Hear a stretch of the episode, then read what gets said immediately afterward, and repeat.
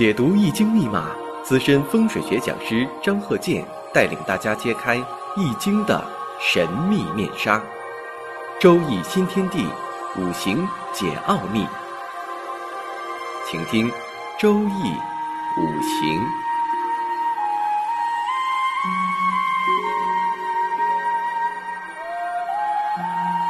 上山微电台荣誉出品。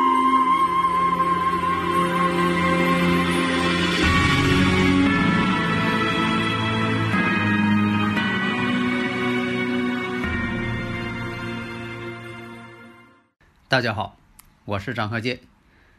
周易五行，下面呢我们讲这个例子：男士的丙子、己亥、甲寅、壬申。大家经常听我课呢，我说完这个五行之后啊，大家这个字啊基本上能够写出来了。有很多听友朋友啊，总问这个参考书。目前呢，我呢很忙啊，没有时间去写书。另一个呢，就是说，如果说你要看一些古书的话，让我推荐啊，看什么样的书？一个是渊海子平，另一个呢就是狄天髓。狄天髓呢稍微高深一些，然后呢可以看一下子平真诠。那么呢，在这个住宅环境学这方面呢，可以看一下这个沈氏悬空学。啊，审视悬空学这方面呢，呃，结合我这个五行大讲堂，啊，上述这些课程呢都可以结合我这个五行大讲堂，因为你自己看书呢不容易看懂，你再听我这课呢，哎，他就懂了。所以我讲课呢也力求呢，像这些字啊、发音呢，我尽量标准一些，因为我这个口音呢是东北式的这个普通话，呃，应该呃懂呃听懂普通话的人都能听懂。有些朋友也说了，嗯，请张鹤剑教授能不能，呃，语音呐，像这个新闻联播，呃，这个播音员那个标准。第一呢，呃，恐怕呢我达不到那个标准，啊，那是这个纯正的普通话。另一个呢，我说这个东北式的普通话呢，也证明是我张鹤剑教授本人。所以说，你看，呃，很多朋友啊给我留言呢，我都是。用这个语音来回答，请切记，我一定是用语音来回答。为什么这么做呢？避免呢，就是说，呃，我请一个啊啊助理啊，他打字，啊，那也那打字你就看不出来，你听不出来是谁了，这样也不好。所以呢，咱们尽量做到呢，我亲自来回答，以证明呢，我就是张鹤剑教授本人，不是别人。所以呢，请大家要记住，只要是。啊，我回答的，我一定用语音来回答，也证明啊我这个人的唯一性、真实性。当然了，大前提呢是你跟我打招呼、问候我，然后呢提出问题。如果说你不跟我打招呼，也不跟我提出问题，光发一个小图标，我也没法用语音来回答，是吧？哎，关键你得让我啊说语音这个理由，得给我个理由，我得去说呀。如果你光写个你好。我又不清楚你什么问题，啊，我这边又很忙，我肯定不能用语音来回答了，啊，就是说你必须让我用语音回答，必须我得有一个理由，我才能讲啊。下面呢，咱们继续分析这个五行。呃，以前我也讲过问题，你看这个人哈，五行当中呢，呃，以财呢为用，呃，没结婚之前财运呢不行，哎，等他一结婚了，哎，然后他财运呢就好了。第一点，也可能他妻子这方面的五行正好是能够补充他这边的有用的五行。你像这个，他一离婚之后，哎，他这个财运呢，马上啊又就下来了。以前我也讲过，呃，古代就有这些例子嘛。所以呢，你像这个有些呃运势，最好是全家人呢这个合参。什么叫合参呢？哎，都看一下。刚才说这个五行，你看这个丙子、己亥、甲寅、壬申，这个我事先说一下啊，这个是一九三六年出生的人，不要把它当成九六年的啊。那么我看呢，这个五行上看，以前呃我也说过这个问题，你像说呃隔六十年，可能这个生日五行呢又重复出现一次，但是还有一种特例，隔六十年之后，这个呃生日五行啊，第二个花甲子却没有了，有这么个情况。这个问题呢，好像有些人呢搞不清楚。他说第二个呃六十花甲子怎么就不能出现啊这个相同的这个生日五行呢？因为什么呢？这个你看啊，六十个啊花甲子，那么这个日它也是六十个，但是呢这一个月是三十天，当它这个。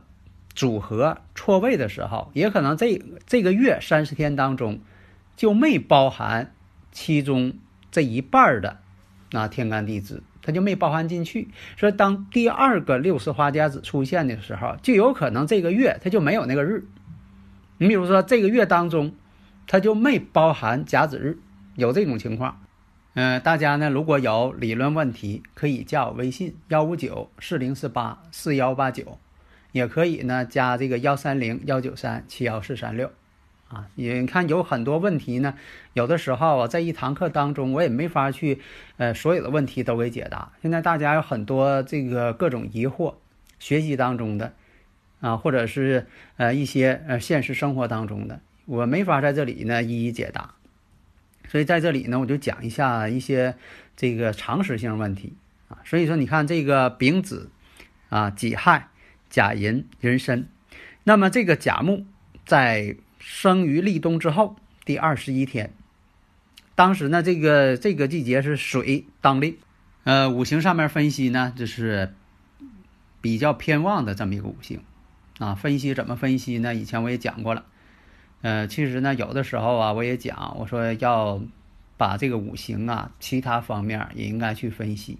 你不能眼睛总盯着这个旺衰，当然这个旺衰呢也非常有用，但是你不能总是什么事儿都用旺衰来解决。那这个五行我们看啊，是在己亥年的时候谈恋爱，确定恋爱关系，确定了这个两下相处，想要这个动婚的这么一个想法。有的时候这个动婚想法啊。它跟自己的五行啊有一定关联。你看，他要这个生日五行当中没有出现这个迹象啊，这个人他就不太想结婚，或者是对结婚呢感觉到很麻烦，或者是啊恐惧。有这么人，当他五行显示出要动婚的时候，哎，他就想成家，想要有自己有个家。所以你看，当这个己亥年一到来了，这就是我讲的生克制化，刑冲合害。所以说你不用分析说的，哎呀，他这时候呢，呃，临他喜用了，啊，他就要结婚了。所以很多呃朋友啊，这个受到一些书的影响啊，或者是呃这个听哪个课了，哎呀，你看这个喜用到位了，他就结婚啊，那忌神呃到位了，呃，他就不结婚啊。说的必须得克去一个官星，或者得克去一个财星啊，才能结婚，这个理论不成立。啊，你就听我这个啊，你是就现在因为什么呢？实践当中吧，呃，好多人啊，通过这个我讲这个课啊，都已经掌握了，就说这个一些呃事件发生的规律了。认为我这个讲的呢，就说的非常实用。这个呢，就说的你自己去体会。那么真正办婚礼领证是什么时候呢？庚子年。所以你看这个呢，就是说呃，恋爱。确定婚姻关系，所以说呢，这个生日五行啊，其实呢，它算的是事实婚姻啊。你像说的，你什么时候这个举行的婚礼啊，什么时候这个呃领的证，这个呢，一般来讲，哪个最重要呢？啊，这个五行上言的就是事实婚姻。结婚之后，这个人呢，财运非常好。大发其财，因为什么呢？的他的妻子呢也帮助他做这个事业，是一个很好的贤内助，所以他事业呢做得很大，在当地呢做这个土特产，当地的他生产的这个农副产品，他专门做这个方面啊。妻子呢就说是他的贤内助，帮助他非常大。那么在这个乙丑年的时候，结果呢迷恋上了与博彩有关系的。啊，这个事情结果呢，让他呢沉迷在这其中了。后来呢，因为这个，弄得自己倾家荡产了。到了丙寅年的时候，他已经是啊一败涂地了。那么在庚午年的时候，妻子呢得了重病，然后在辛未年的时候，妻子去世。因为他这个五行呢是以财为用，那么你看我讲这些事情呢，它也是跟喜用有一定关系。你像这个乙丑年一出现，比肩劫财出现了，这样呢，他就是迷恋上，呃，刚才讲那些东西。结果呢，丙寅年的时候，本来他就身旺，这丙寅年身又旺了，嗯，这个食神又出现了。本来来说吧，应该做好自己的事业，结果呢，他还是。呃，迷恋一些博彩有关系的，这个不务正业了。这样来讲呢，他也想挣钱。其实他在这个弄这些东西的时候，他的目的也是想挣钱。但是呢，他要知道，到了乙丑丙寅的时候，这不利于他做这方面，应该好好干自己的事业才好啊。那么，为什么判断说的庚午年他妻子有病了？我们看一下，庚午年，因为他年上是个丙子，这就出现了子午相冲。然后呢，丙火与庚金之间又是相克，这就是什么呢？跟他年柱上形成了天克地冲，而且是子午相冲，子午相冲为正冲，力量很大。那么年上丙火与辛未年这个丙辛相合之后，又变成水了。变成这个与他这个五行当中相忌的了，而且食神也被合走了，变性了。食神呢生不了财星，这样来说呢，财星一个在钱财上花了不少钱，另一个呢，财星是他妻子，这个生他这个财星的没有了。其实呢，从五行上来看呢，是在这个庚午年的时候就已经注定了要出现这种事情了。因为什么呢？这个引发的诱发因素很厉害，那就是庚午年跟他这个丙子属于天克地冲。那么他在结婚之后事业上发迹，这就属于什么呢？啊，五行当中妻子则为财星，有助于他。那么。结合这个他五十四岁这个大运乙巳大运来看，那么这部大运呢，跟这个月柱啊，属于什么呢？也是天克地冲，四害相冲，乙木呢与这个己土形成相克，那么这个财星呢，还是在大运当中也是被克掉的。所以呢，结合大运再分析呢，你看前面他这个大运啊，这个庚子运。庚子运对他来说呢为忌，因为他五行已经很旺了。这个子水一到了，本身呢申啊这个申时跟他这个子水之间，这也形成个水局。那么呢到了这个四十四岁啊，这个四十四岁这个甲辰大运的时候呢，他的财运呢非常好，已经达到这个很高的程度了。但是呢到了五十四岁乙巳的时候，结果呢？一败涂地，啊，这就是你看他的运势。运势呢，我以前讲过，我说就是十年这一个运，这十年呢，这个总体的对他来说，总体的这么一个趋势。但是十年当中还有每一年，毕竟包括这十年呢，不是说的这十年都不好，或者这十年啊都好，有的时候也是取决于这十年当中的非常有效的这几年。所以啊，我经常讲，我说这个。必须拿出一些你预测以前的这个当事人以前的事情来作为印证，所以说这些事情呢，不用当事人开口跟你这个坦白，都给你讲一遍，然后你再啊继续往下算，这个呢不叫这个五行，真正的五行那就是什么呢？这个五行给你了，你看他的这个结婚，结婚之后啊都发生了一些什么事情啊，或者做这个事业。呃，前景怎么样啊？在这之前啊，什么时间他做的这个行业呀？这你都得清楚，因为什么呢？人在做生意、做事业的时候，也是分啊，是否这一年他愿意去做。有的时候呢，这一年他什么都不爱干；有的时候这一年呢，他就想要做点啊一些事业。你不让他做，他还闹得慌啊，心心默默想要去做啊。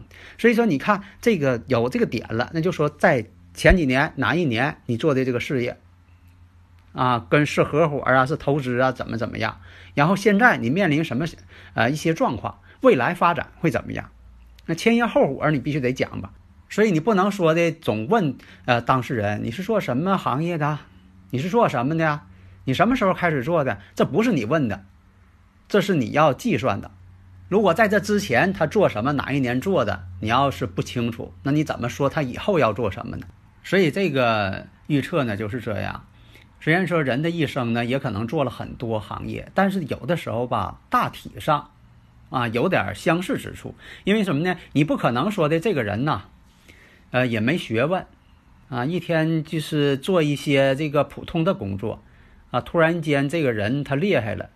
一夜之间，他变成宇航员了，但这个特例呢不是没有。你像说的，可能他是一位扫地僧，但是呢，隐藏于呃民间啊，武功高手，这也可能是。但是呢，这种情况非常少，所以我们承认呢，也存在着一些特例，但是呢，特例毕竟它是少数。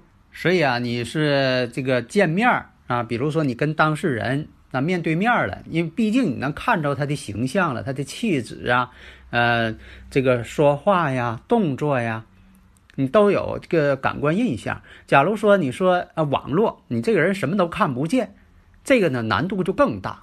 还有一种情况，你说这个当事人呢拿这个五行呢不是他本人，他替别人看，这也是有一定难度的。所以在这方面呢，我们也要讲科学啊，不是那种呃讲迷信。在这里呢，我就是讲一下个人的这个经验。好的，谢谢大家。登录微信搜索“上山之声”或 SS Radio，关注上山微电台，让我们一路同行。